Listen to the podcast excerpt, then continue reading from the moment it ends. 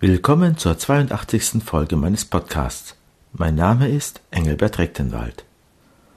Heute geht es um eine biblische Betrachtung zum zwölften Kapitel des Lukasevangeliums. Dort spricht Christus im Vers 32 Fürchte dich nicht, du kleine Herde, denn euer Vater hat beschlossen, euch das Reich zu geben. Zitat Ende. Jesus nennt die Seinen eine kleine Herde. Wir leben weltgeschichtlich in einer Situation, in der das europäische Christentum wieder zu einer kleinen Herde zusammenzuschmelzen droht. Die Rede vom Abschied von der Volkskirche greift immer mehr um sich. Dieser Vorgang des Glaubensabfalls ist tragisch. Die Rede von der kleinen Herde darf nicht benutzt werden, um ihn schön zu reden. Aber sie ist wichtig, um eine andere Gefahr abzuwehren, nämlich die Versuchung, den Schrumpfungsprozess dadurch aufhalten zu wollen, dass man das Christentum der Welt anpasst. Besonders in der Theologie ist die Angst verbreitet, zu einer Sekte zu werden, weil man angeblich den Anschluss an die Moderne verpasst. Gegen solche Angst ist die Rede von der kleinen Herde ein Heilmittel.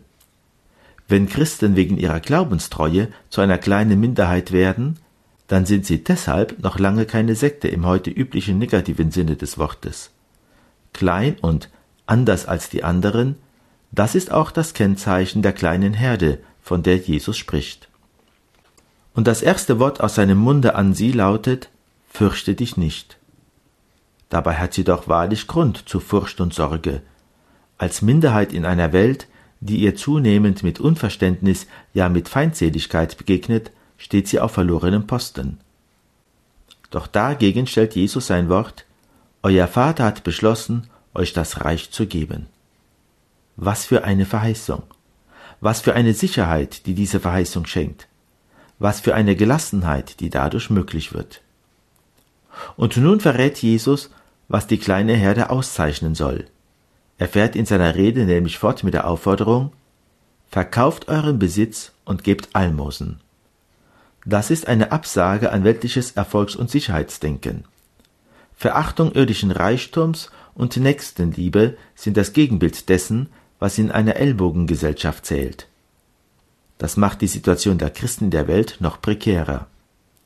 Aber nun macht Jesus deutlich, dass diese Weltfremdheit in Wirklichkeit wahre Klugheit ist, denn er sagt, Macht euch Geldbeutel, die nicht alt werden, verschafft euch einen Schatz, der nicht abnimmt, im Himmel, wo kein Dieb ihn findet und keine Motte ihn frisst. Zitat Ende. Diese Klugheit ist deshalb die wahre, weil sie erkennt, worin das wahre Heil des Menschen besteht. Es besteht nicht in den Gütern dieser Welt, sondern in dem Schatz, den Gott im Himmel für uns bereithält und den wir uns durch christliche Nächstenliebe sicherstellen. Es ist nun interessant zu sehen, dass moderne Theologen die Sorge um das Seelenheil dem Egoismusverdacht aussetzen. Das hatte ich schon als Schüler im Religionsunterricht erlebt, das Motto Rette deine Seele sei heretisch, weil egozentrisch. Dabei zeigt uns Jesus, dass diese Sorge eine heilige Pflicht ist. Er fordert uns doch dazu auf, Schätze im Himmel zu sammeln. Umgekehrt wird von denselben Theologen die sexuelle Selbstbestimmung propagiert. Damit werden die Dinge auf den Kopf gestellt.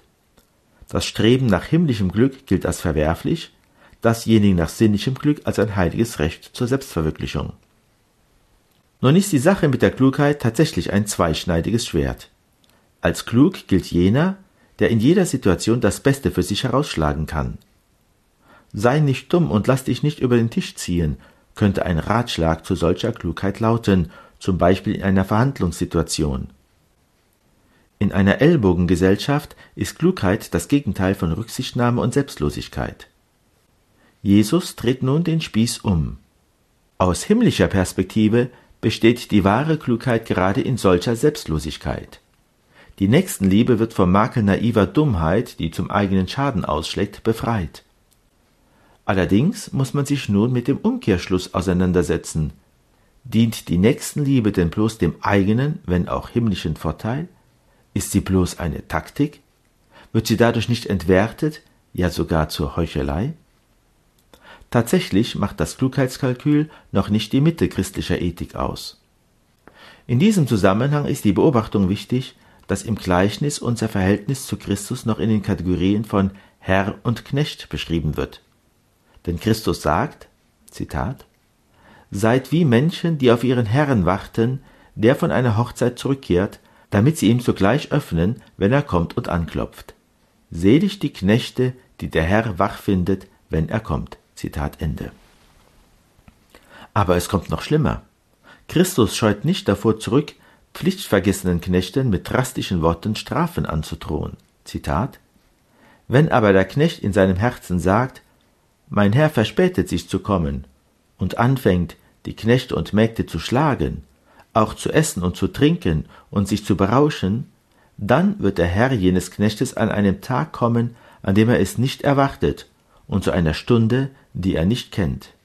Und der Herr wird ihn in Stücke hauen und ihm seinen Platz unter den Ungläubigen zuweisen. So in den Versen 45 und 46. Der Herr ist seinem Knecht also nicht bedingungslos in einer Weise freundlich gesinnt, die jede Furcht vor Bestrafung ausschließt. Er kann, wie Jesus drastisch schildert, auch als Richter erscheinen, der Schläge verteilt, seinen Knecht gar in Stücke haut. Es ist tatsächlich eine Sache der Klugheit, sich mit einem solchen Herrn gutzustellen. Ja, Christus vergleicht in Vers 39 den zurückkommenden Herrn sogar mit einem Dieb, also mit einer Person, die an und für sich gar nicht willkommen ist. Damit wird klar, was Jesus sagen will.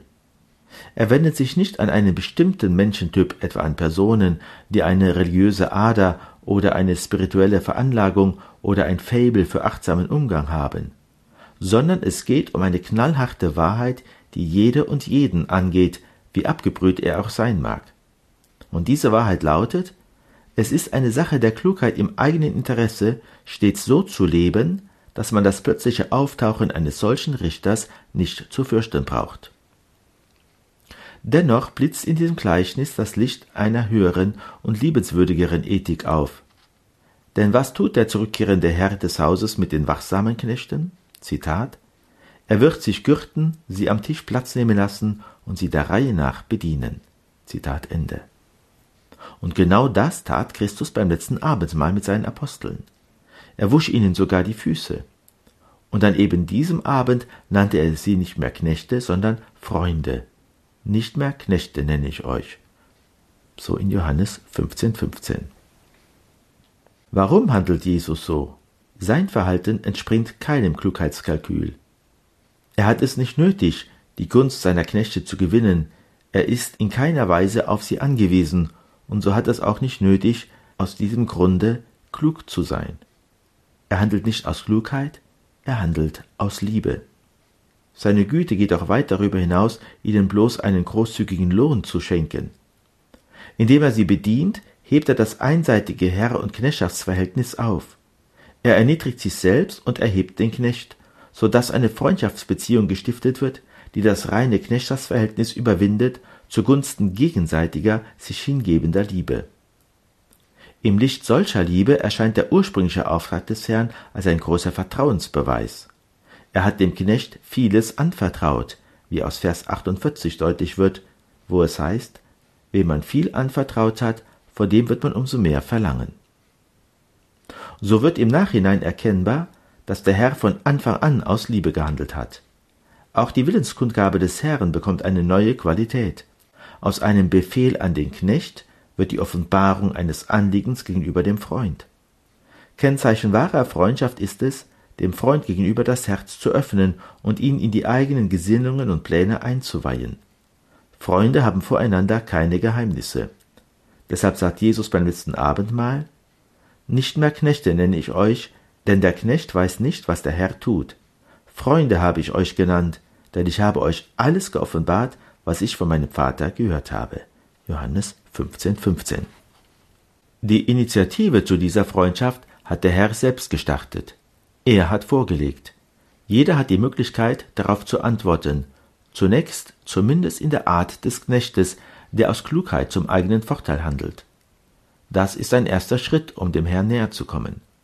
Doch je mehr er ihn kennenlernt, umso mehr verwandelt sich dieses pragmatische Gehorsamsverhältnis in eine liebende Freundschaft. Der Weg mit dem Herrn beginnt damit, sich aus Klugheit zur Liebe zu entscheiden und gelangt schließlich dahin, sich aus Liebe zur Klugheit zu entscheiden. Wir lieben ihn nicht mehr aus Klugheit, sondern um seiner selbst willen und nehmen gerne den Kollateralnutzen in Kauf, dass dies das Klügste ist, was wir tun können.